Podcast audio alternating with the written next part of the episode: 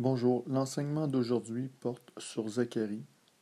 C'est un peu la suite du message précédent où euh, Zacharie, fils de Bérikia, fils d'Ido, le prophète, il parle en ces mots. Il dit L'Éternel a été très irrité contre vos pères. Oui, l'Éternel est irrité et on l'a senti tout au long de l'Ancien Testament, que l'homme agissait pas toujours en suivant la parole de Dieu ou les instructions que l'Éternel donnait par ses prophètes et par ses serviteurs. Dans le livre de Zacharie, je suis rendu au chapitre 6,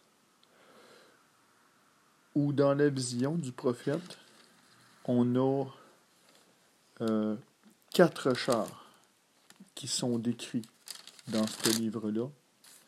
Et il, me, et il me dit, quand je dis il me dit, je suis au, au chapitre 5, au verset 3, et c'est Dieu qui dit au prophète Zacharie, et il me dit, c'est la malédiction qui se répand sur tout le pays, car selon elle, tout voleur sera chassé d'ici, et selon elle, tout parjure sera chassé d'ici.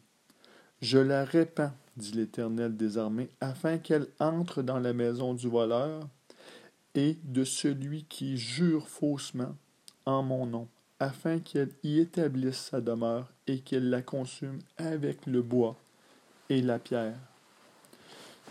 Dieu dit clairement au prophète qu'il a en horreur le mensonge et celui qui prend des choses qui ne lui appartiennent pas. Le voleur. Le voleur et le menteur, ce sont deux personnages ou deux actions que les personnes effectuent qui sont en, qui sont en horreur à l'éternel. Et dans le chapitre 6, le prophète a une vision sur les quatre chars. Les quatre chars, c'est des cavaliers qui descendent pour accomplir les jugements de Dieu sur cette terre. Je continue encore dans le chapitre 7. Je passe très très rapidement sur les quatre chars parce que j'ai pas encore une compréhension qui est assez grande de cette partie-là parce que nécessairement les choses de Dieu y vont par révélation. Je veux pas dire des choses que je voudrais qu'il me soit reproché. Qu'on me dise que j'ai cherché à interpréter la parole de Dieu ou j'ai cherché à lui donner un sens que Dieu n'a pas voulu lui donner. Si j'ai à parler sur ce sujet-là, je parlerai un peu plus tard, quand Dieu aura dévoilé ce qu'il veut pour moi dans ma compréhension en rapport avec Zacharie 6 sur les quatre chars. Je pourrais le lire actuellement, mais si je ne suis pas capable de le comprendre moi-même, c'est sûr que je ne réussirai pas à le faire comprendre à mes auditeurs. Il faut premièrement que je réussisse à être éclairé sur quelque chose de la part de Dieu et à comprendre ce que Dieu veut me faire comprendre pour ensuite transmettre cette compréhension-là à d'autres personnes. Je vais m'en aller plutôt sur le chapitre 7 où on parle, le titre du chapitre 7, c'est les jeûnes. Et je vais aller au chapitre 7, verset 9. Ainsi parlait l'Éternel des armées. Rendez véritablement la justice et ayez les uns pour les autres de la bonté et de la miséricorde. N'opprimez pas la veuve et l'orphelin, l'étranger et le pauvre, et ne méditez pas l'un contre l'autre le mal dans vos cœurs. Mais refusez d'être attentifs, mais ils refusèrent d'être attentifs. Ils eurent l'épaule rebelle, et ils endurcirent leurs oreilles pour ne pas entendre.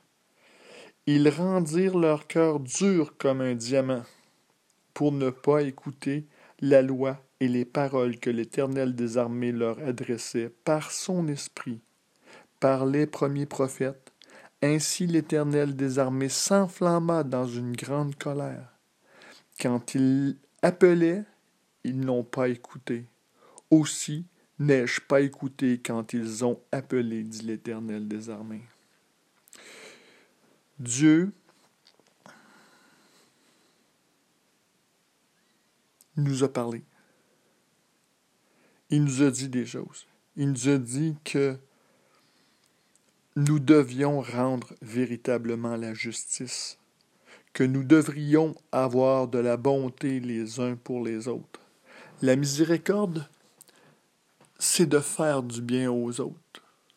Et quand Dieu dit Vous avez été miséricordieux, c'est-à-dire vous avez fait du bien aux autres, Dieu va être miséricordieux pour nous, c'est-à-dire qu'il va nous faire du bien.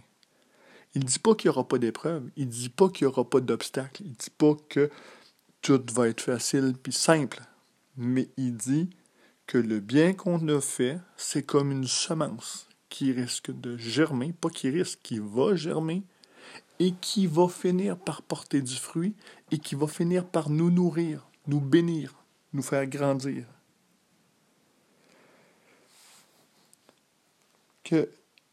Il nous dit encore une fois, n'opprimez pas la veuve et l'orphelin, dans le verset 10. L'étranger et le pauvre c'est beaucoup de personnes. La veuve, c'est les femmes qui ont perdu leur mari. L'orphelin, c'est les enfants qui ont perdu leurs parents. L'étranger, c'est les gens qui ont perdu, qui se sont retrouvés sur une terre étrangère, qui ont perdu leur pays d'une certaine façon. Le pauvre, c'est les gens qui ont perdu leur argent, qui ont perdu ou qui n'en ont pas eu. Et là, il dit tout ça, tous ces gens-là qui ont perdu là, quelque chose, là, il dit rendez véritablement justice. C'est-à-dire que ne pas continuer de pénaliser ces gens-là qui ont été opprimés. Ne pas mettre un fardeau supplémentaire sur leurs épaules. Ne pas chercher à apesantir l'oppression, apesantir hum, l'épreuve. Oui, la veuve, elle a déjà assez de l'épreuve qu'elle a à vivre. Elle a déjà assez de vivre la solitude, de ne pas avoir de conjoint qui est à côté d'elle pour l'épauler dans toutes les décisions qu'elle a à prendre en rapport avec sa famille, ses enfants. L'orphelin, il n'y a pas de référence au-dessus de lui. Il peut pas dire je vais aller voir papa pour avoir un coup de main ou je vais aller voir maman puis il demande des conseils ou quoi que ce soit. L'étranger, il se ramasse avec plein d'inconnus alentour de lui. Il y a plein de monde qui, qui sont d'une race différente, qui sont d'une culture différente, qui ont des habitudes différentes. Puis lui, il arrive là-dedans, puis c'est comme, OK, euh, il faut que je, j'essaye de me retrouver dans tout ça. Et le pauvre, oups, le pauvre, là, quand les autres sont aussi pauvres que nous autres, chaque côté, il n'y en a pas de problème. Tout le monde a le même niveau. Mais le pauvre, là, il se sent pauvre à partir du moment où, lorsqu'il se tourne la tête, il voit que celui qui est sur un côté a beaucoup de possessions, a beaucoup d'abondance, a beaucoup de nourriture, a beaucoup de biens, puis qu'il se tourne de l'autre côté, puis encore l'autre côté, l'autre a encore la même chose. Mais que lui, en comparaison, il n'y a rien. C'est-à-dire que il y a le ventre creux, il y a froid, il y a faim, il n'y a pas beaucoup de vêtements, il n'y a pas nécessairement un abri ou une maison. Tu sais, quand on parle de la pyramide de Maslow, on parle des besoins de base. Puis les trois besoins de base, c'est quoi? C'est le vêtement, la nourriture et l'abri. Donner ça à un animal, juste la nourriture et l'abri, et l'animal va être heureux. Mais donner ça à un humain, juste la nourriture et l'abri, oui, il va avoir un besoin de base qui va être comblé. Un besoin de base, je dis bien. Là, après ça, ça prend le vêtement, ce que les animaux n'ont pas besoin, mais les humains, ça a l'air qu'ils ont besoin de vêtements. On n'a pas nécessairement une grosse fourrure pour être capable de se protéger de la température. Mais,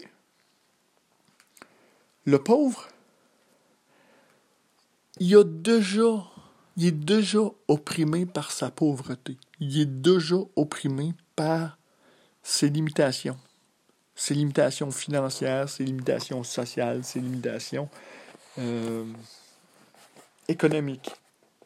Il n'y a pas besoin, en plus, d'avoir des personnes qui arrivent alentour de lui puis qui disent ben là, si t'es pauvre, c'est de ta faute, et de lui mettre un fardeau plus lourd sur les épaules. Dieu nous dit Rendez véritablement justice dans le verset 9. Rendez véritablement justice. Ayez l'un pour l'autre. Il ne dit pas ayez l'un riche pour l'autre pauvre de l'oppression. Il dit ayez l'un pour l'autre de la bonté et de la miséricorde. Être bon et faire du bien. La miséricorde, faire du bien. Être bon et faire du bien. Bon et bien. L'un pour l'autre.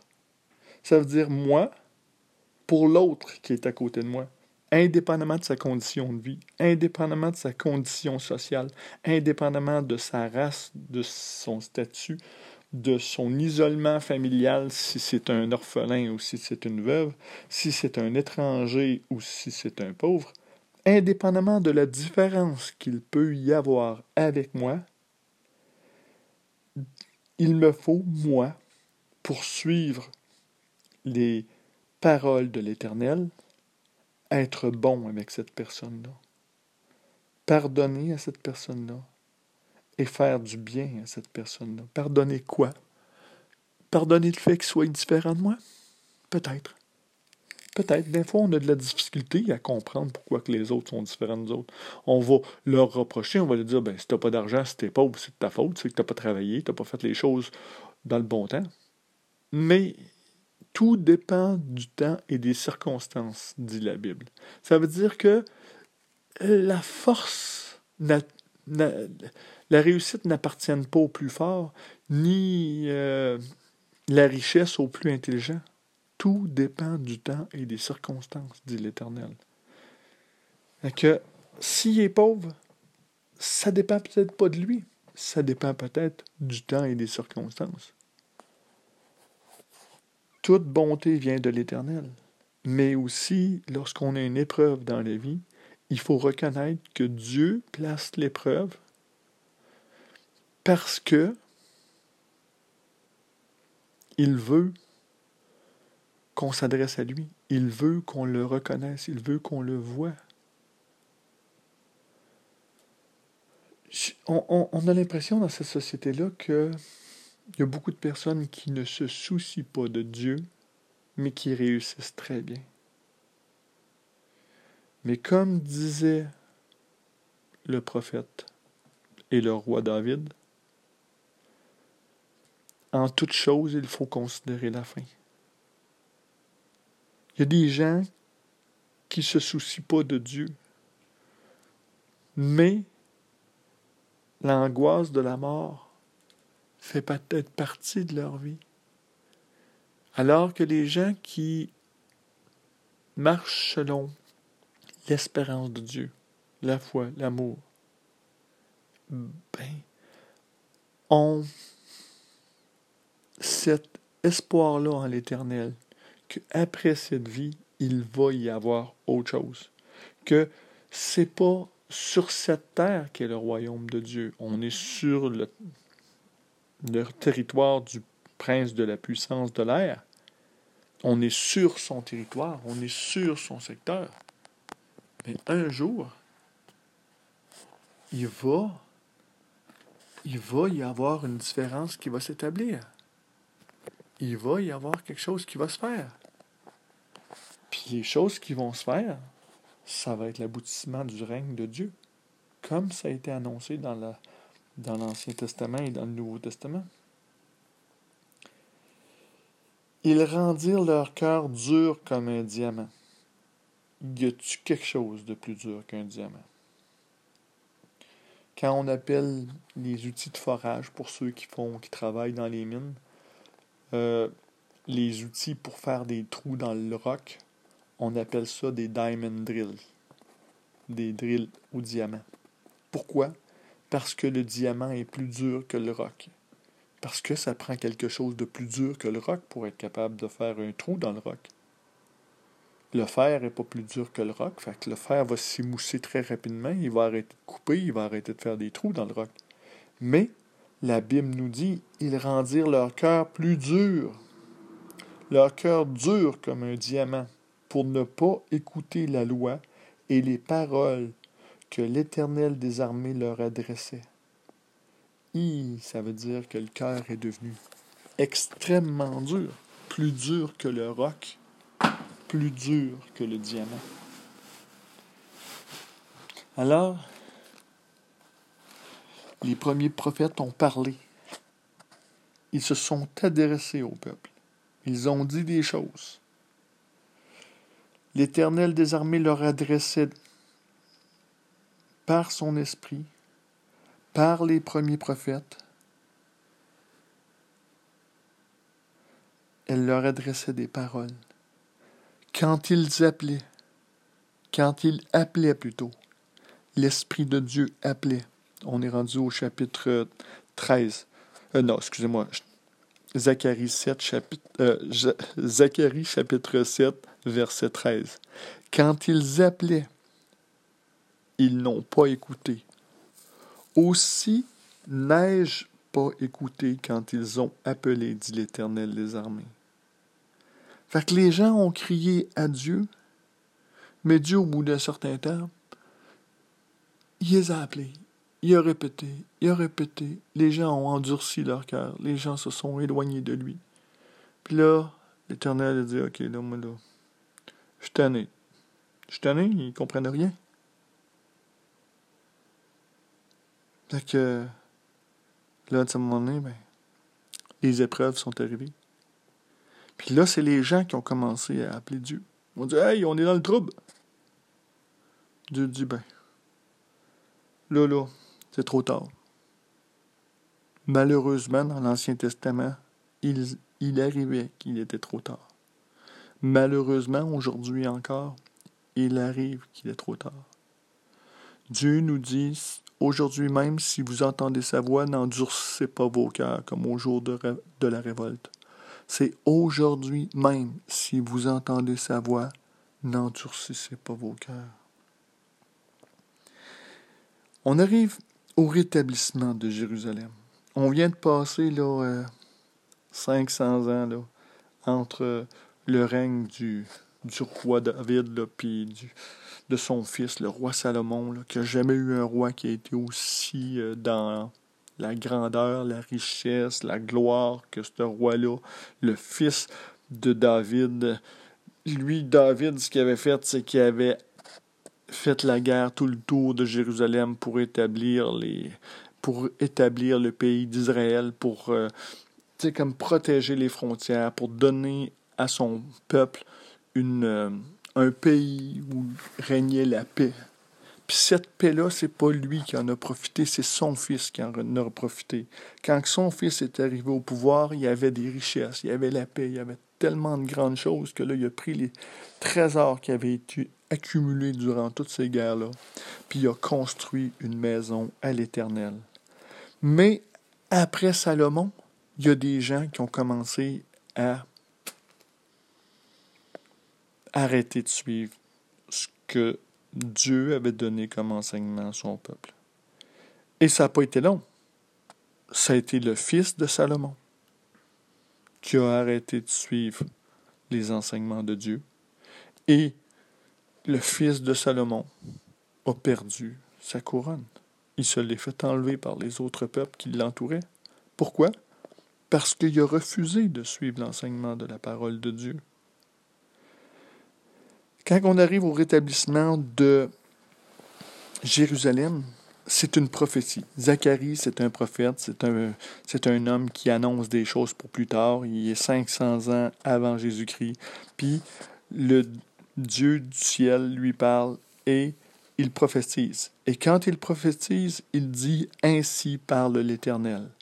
Au chapitre 3, non, au verset 3 du chapitre 8, il dit Je retourne à Sion et je veux habiter au milieu de Jérusalem. Jérusalem sera appelée ville fidèle et la montagne de l'Éternel des armées, montagne sainte. Cette ville-là, Jérusalem, c'est la ville que David a bâtie. C'est la ville de, David. David a bâti cette ville-là pour son Dieu. Puis c'est Dieu qui dit dans sa parole que c'est la ville du grand roi. C'est pas David qui a choisi l'emplacement, c'est pas David qui a choisi ça. C'est Dieu qui a mis à cœur à David de choisir cet emplacement-là. Et c'est Dieu, parce que David était un prophète, et c'est Dieu qui a donné la possibilité à David d'établir la place de l'Éternel à cet endroit-là. Et ce n'est pas David qui a construit le temple de l'Éternel à Jérusalem, c'est son fils. Pourquoi? Parce que David voulait construire la maison de l'Éternel à Jérusalem, mais Dieu a dit à David, t'as trop de t'as trop de sang sur les mains. T'as livré des combats pour être capable de délivrer Israël de tous les Philistins, les oppresseurs, tout le monde qui avait alentour de toi, les Moab, les Moabites et ainsi de suite. Mais il dit, vu que tu as autant de sang que ça sur les mains, c'est pas toi qui vas construire ma maison, c'est ton fils après toi. Puis, il a donné la sagesse et l'intelligence à Salomon, fils de David, pour qu'il puisse construire cette maison-là selon les plans et les devis que l'Éternel a prophétisés dans l'Ancien Testament. Et le temple a été construit selon, selon les demandes de Dieu sur cette terre. On continue au chapitre, euh, on continue au chapitre 8, verset 7. Ainsi parle l'Éternel des armées. Voici, je délivre mon peuple du pays de l'Orient et du pays du soleil levant. L'Orient, c'est euh, du pays du soleil couchant. L'Orient, c'est du côté de l'Orient. Tout le monde sait que c'est la Chine, puis ces pays-là. C'est du côté Est. Et du pays du soleil couchant, c'est l'Occident, c'est tout ce qui est du côté ouest. Fait il y a des pays de l'ouest, il y a des pays de l'est qui, entourent euh, Israël, Jérusalem, puis Dieu délivre son peuple de ces pays-là. Il les délivre. Je les ramènerai et ils habiteront au milieu de, Jérusalem. Ils seront mon peuple et je serai leur Dieu, avec vérité et droiture. Dieu veut que la vérité et la droiture soient la base de son amour, la base de notre conduite. Verset 9. Ainsi parle l'Éternel des armées. Fortifiez vos mains, vous qui entendez aujourd'hui ces paroles de la bouche des prophètes, qui parurent au temps où fut fondée la maison de l'Éternel des armées, et où le temple allait être bâti. On retourne encore une fois dans les psaumes, où on a David qui prophétise, et on retourne encore une fois dans les livres des proverbes qui ont été écrits par le, roi Salomon et le Muel, et on retourne au livre de l'Ecclésiaste qui a été écrit dans, qui a écrit par le, le roi Salomon encore. Fait que l'Éternel a inspiré la construction du temple au roi Salomon. Fonder la maison de l'Éternel des armées ou le temple qui allait être bâti. Ça a été bâti 500 ans avant que Zacharie prophétise ces choses. Avant. C'est pas une prophétie quand c'est déjà euh, passé. Prophétie, ça concerne ce qui va arriver plus tard. Sauf que là, Dieu dit, OK, où le temple allait être bâti. Il a été bâti. Mais on continue au, verset 13 du chapitre 8, de même que vous avez été en malédiction parmi les, les nations, Maintenant, maison de Judas et maison d'Israël, de même je vous sauverai et vous serez en bénédiction. Ne craignez pas et que vos mains se fortifient. Il annonce qu'Israël va devenir une bénédiction. Israël n'est pas encore une bénédiction, mais elle va le devenir. C'est les temps futurs. Il dit voici ce que voici ce que vous devrez faire. Là, on est rendu au, au verset 16. Dites la vérité chacun à son prochain. Point virgule. Jugez dans vos portes selon la vérité et en vue de la paix. Jugez dans vos portes, c'est-à-dire dans votre maison. Allez pas juger dans les maisons des autres. Là. Allez pas juger partout alentour. Là. Mais jugez dans votre maison selon la vérité. C'est quoi la vérité? C'est ce qui est véritablement là. Si je dis qu'un objet est en bois puis qu'il est en plastique, ça peut être un faux fini. Ça peut être euh, une imitation. Mais c'est pas la vérité. La vérité, c'est pas l'imitation. La vérité, c'est si quelque chose est en bois et que je dis qu'il est en bois, ben c'est ça la vérité. Mais si je peux avoir une vérité qui est encore plus explicite ou encore plus précise, je peux dire que ce bois-là, c'est du frêne, ou de l'érable, ou du merisier. Je commence à être encore plus précis. Puis je peux commencer à donner des caractéristiques techniques ou ainsi de suite sur les propriétés de ce bois-là. Mais pour rester dans la vérité, si je donne les caractéristiques techniques de ce bois-là selon sa biologie, selon sa fibre, et ainsi de suite, il faut que les caractéristiques correspondent à la qualité du bois qui est reconnu. Si je dis qu'un bois est bon pour faire des pâtes et papiers, puis que ce bois-là, il est bas rien pour ça, c'est un mensonge.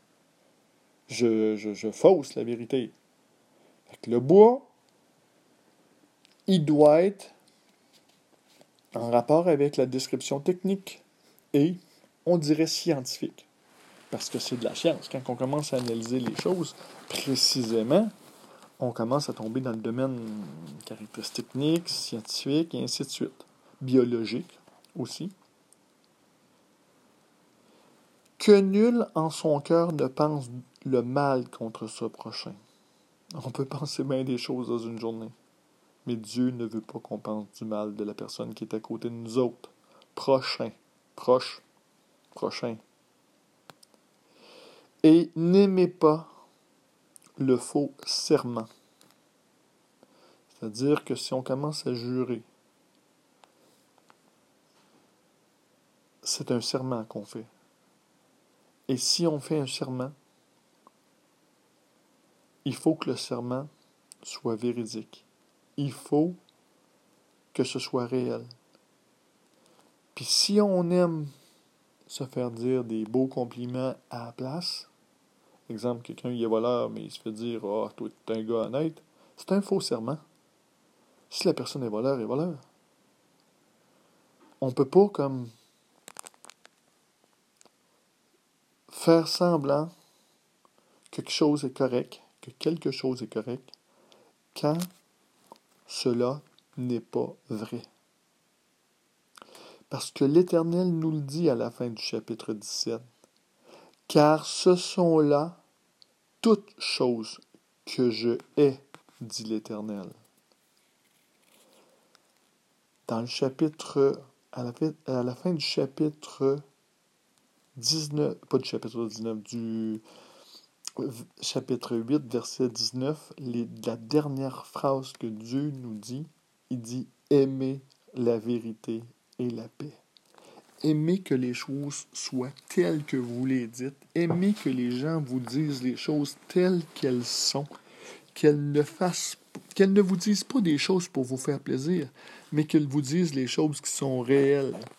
Mais pas des choses non plus pour déclarer la guerre, mais des choses qui amènent la paix, qui amènent, qui amènent certaine sérénité. Dans le chapitre 9 de Zacharie, on parle des nations qui vont être vaincues. Parce que il y a un combat qui, qui va se faire. Puis Dieu nous dit que l'Éternel a l'œil sur les hommes, comme sur toutes les tribus d'Israël, sur tous les hommes, sur tous les hommes de la terre. Dieu a son regard. Il nous voit. Il sait quel est le nombre des jours de notre vie. Il sait qu'est-ce qui va se passer avec nous autres. Et dans le deuxième, le deuxième titre que dans le chapitre 9, c'est Jérusalem sauvée. Zacharie, là, 500 ans avant annonce une vraie, pas une vraie, annonce encore une prophétie qui est réelle parce qu'une prophétie doit se réaliser. Il dit Sois transporté d'allégresse, fille de Sion. Pousse des cris de joie, fille de Jérusalem. Voici ton roi vient à toi. Il est juste et victorieux. Il est humble et monté sur un âne, sur un âne, le petit d'une ânesse. C'est une prophétie concernant Jésus-Christ. Lorsque Jésus-Christ est rentré à Jérusalem et qui ont voulu le faire roi, Jésus-Christ est rentré à Jérusalem la ville du grand roi, monter sur le petit d'une ânesse. C'est un. C'est une prophétie qui était pratiquement impossible à, à réaliser, à moins qu'elle ne soit prophétisée par Dieu, qu'elle ne soit inspirée de Dieu. Mais 500 ans avant, Dieu a dit que son roi, juste et victorieux, c'est quoi la victoire qu'il a? Il rentre à Jérusalem. On sait qu'à Jérusalem, il s'est fait crucifier, mais on dit que c'est un roi qui est juste et victorieux. Pilate s'est lavé les mains pour dire qu'il trouvait rien de coupable dans cet homme. C'était un homme juste. Il dit bah, Je vous le laisse, vous arrangerez avec vos troubles. Victorieux, il s'en va se faire maltraiter, il s'en va se faire battre, il s'en va se faire planter des clous dans les mains, il s'en va se faire crucifier sur une croix, il s'en va mourir, il s'en va verser son sang pour les gens, et on dit victorieux. Victorieux.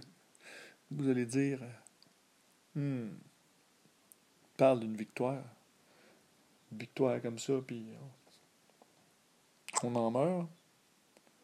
La différence, c'est qu'il était le Fils de Dieu. Il était le roi des rois. Il était le Seigneur des seigneurs.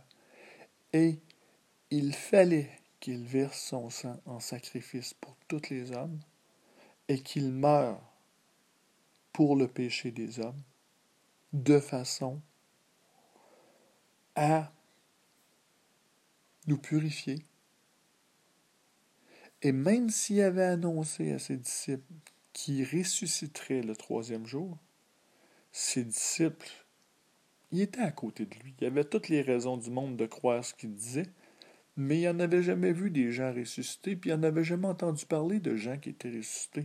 Fait que pour eux autres, là, tu sais, voir quelqu'un qui saigne comme ça, puis qui, se fait battre comme ça, puis qui, démontre aucune résistance, pour eux autres, euh, c'était fini, là le gros projet qu'il avait de suivre le roi des Juifs, puis de suivre celui qui allait les délivrer, tout, là, il était euh, pas mal euh, mort au feuilleton. Mais, le troisième jour, il y a eu la résurrection. Et cette résurrection-là, c'est ce qui a fait la différence. sans la résurrection, il n'y a aucune victoire. Puis notre croyance en Jésus-Christ est vaine. Si on croit en Jésus-Christ, c'est à cause qu'il a été plus fort que la mort. Parce que le salaire du péché, c'est la mort. Nous allons tous mourir. Mais, c'est dit dans Acte 2, verset 22, Israélites, écoutez ces paroles. Jésus de Nazareth, cet homme approuvé de Dieu, devant vous par les miracles, les prodiges et les signes que Dieu a faits par lui au milieu de vous, comme vous les avez vus vous-même. Ça, c'est les apôtres qui ont vu ça. Cet homme, livré selon le dessein arrêté de Dieu, c'est moi qui viens de rajouter de Dieu, et selon la préscience de Dieu, vous l'avez fait mourir en le, en le clouant à la croix par la main des impies. 24, acte 2. Dieu l'a ressuscité en le délivrant des liens de la mort parce qu'il n'était pas possible qu'il soit retenu par elle. Car David a dit de lui, David qui est le roi qui est venu 500 ans avant, avant Zacharie, David a dit de lui, Je voyais constamment le Seigneur devant moi, parce qu'il est à ma droite, afin que je ne sois pas ébranlé. Voilà pourquoi mon cœur se réjouit et ma langue est dans l'allégresse. Et même ma chair reposera avec espérance, car tu n'abandonneras pas mon âme dans le séjour des morts, et tu ne délis, et tu ne laisseras pas ton sein voir la corruption.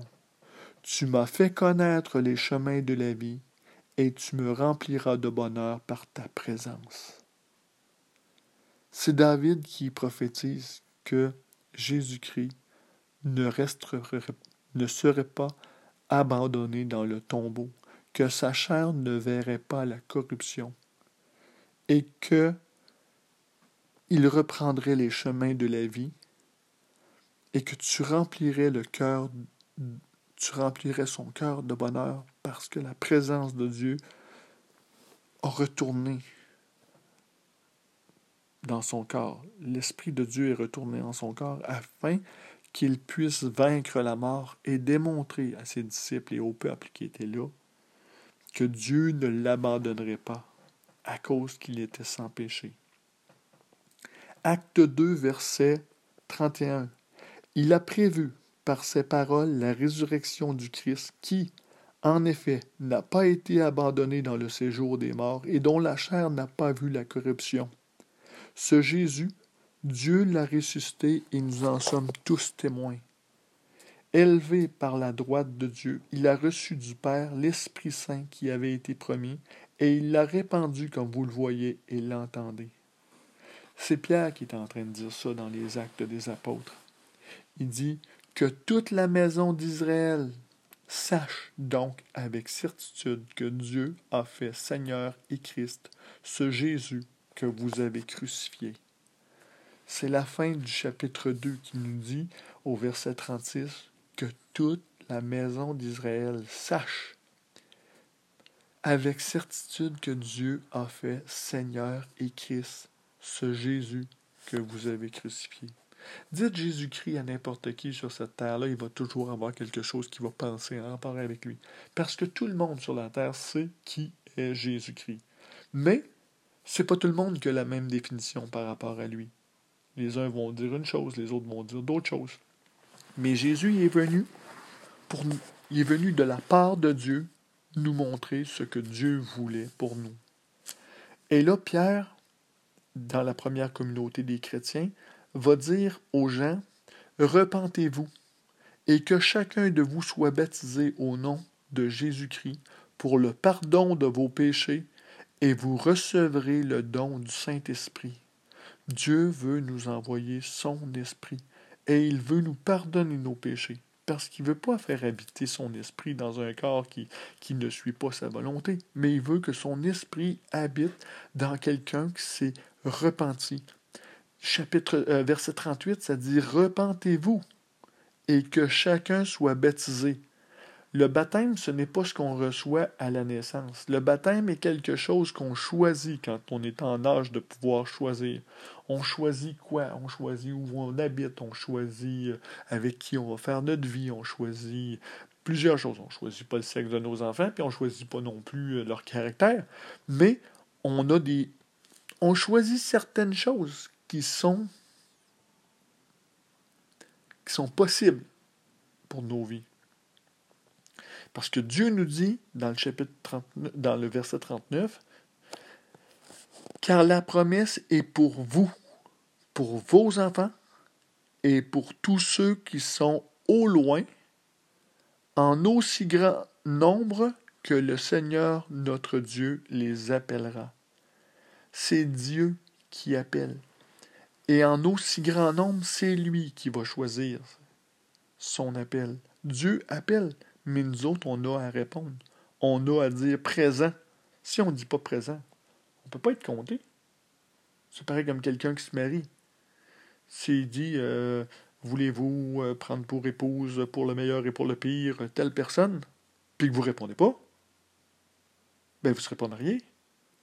Pour être capable d'être marié à cette personne-là, il faut que vous répondiez et il faut qu'il y ait des témoins qui soient présents pour confirmer votre réponse. Confirmer que vous avez répondu. Puis que vous n'avez pas répondu non, mais que vous avez répondu oui. Oui, je le veux. À partir du moment où les gens ont dit oui à Dieu, se sont repentis, puis qui ont choisi d'être baptisés au nom de Jésus-Christ pour que leurs péchés soient pardonnés, ben, là, ces gens-là, la plupart du temps, ils se mettent à faire des choses. La Bible nous dit au verset 42 qu'ils persévéraient dans l'enseignement des apôtres. Les apôtres se sont mis à leur enseigner. Dans la communion fraternelle, ils se sont mis à partager entre eux, à louer Dieu entre eux autres, à s'édifier dans la prière, dans la fraction du pain, comme Dieu, Jésus nous a montré, de prendre la coupe et le vin, et par la prière, et de demander à Dieu d'agir dans nos vies. Cette chose-là, c'est continuer dans la, dans, dans les actes des apôtres, dans la première, euh, dans la première Église chrétienne, dans l'Église chrétienne primitive, qu'on peut dire aussi. Parce que Pierre investi de la puissance du Saint-Esprit dans son corps, est allé avec Jean au temple après que Dieu ait été crucifié et que Jésus soit ressuscité et que Jésus soit retourné au Père. Pierre s'en allait au temple. Puis là, il y a quelqu'un qui demande de quoi? Quelqu'un qui est boiteux depuis ben des ans, des, depuis euh, bien des années. Puis Pierre lui dit, je possède ni argent ni or, mais ce que j'ai, je te le donne au nom de Jésus-Christ de Nazareth. Lève-toi et marche. Ouf. il a donné quelque chose que tous les malades voudraient recevoir. Il lui a donné la guérison. Que ce soit une guérison financière, que ce soit une guérison spirituelle, que ce soit une guérison euh, émotionnelle, que ce soit une guérison mentale, que ce soit une guérison euh, de toutes les sortes de guérisons qui peuvent exister. La guérison est recherchée par tous ceux qui ont un domaine de souffrance dans leur vie. Puis Pierre lui a donné cette guérison-là. Lui, sa guérison était physique. Il n'était pas capable de marcher. Il était là. Puis, il a dit au nom de Jésus-Christ, lève-toi et marche. Dans notre esprit, Dieu nous dit, lève-toi et marche. Dans notre mental, Dieu nous dit, lève-toi et marche. Dans notre, dans notre esprit, dans notre corps, partout, dans les différentes sphères de notre vie, au nom de Jésus-Christ, Dieu nous dit lève-toi et marche. Il y en a qui vont dire hop, c'est pas le temps de Dieu, je suis pas capable de me lever, je suis pas capable de marcher. Oui, peut-être, mais c'est pas la volonté de Dieu. la volonté de Dieu, c'est que nous soyons capables de nous lever et de marcher. Mais, pour certaines personnes, c'est pas possible. Alors, faut accepter la volonté de Dieu dans nos vies. Il leur dit, là, parce que les gens sont surpris après tout ça, il dit, vous avez fait mourir le prince de la vie que Dieu a ressuscité d'entre les morts, nous en sommes témoins.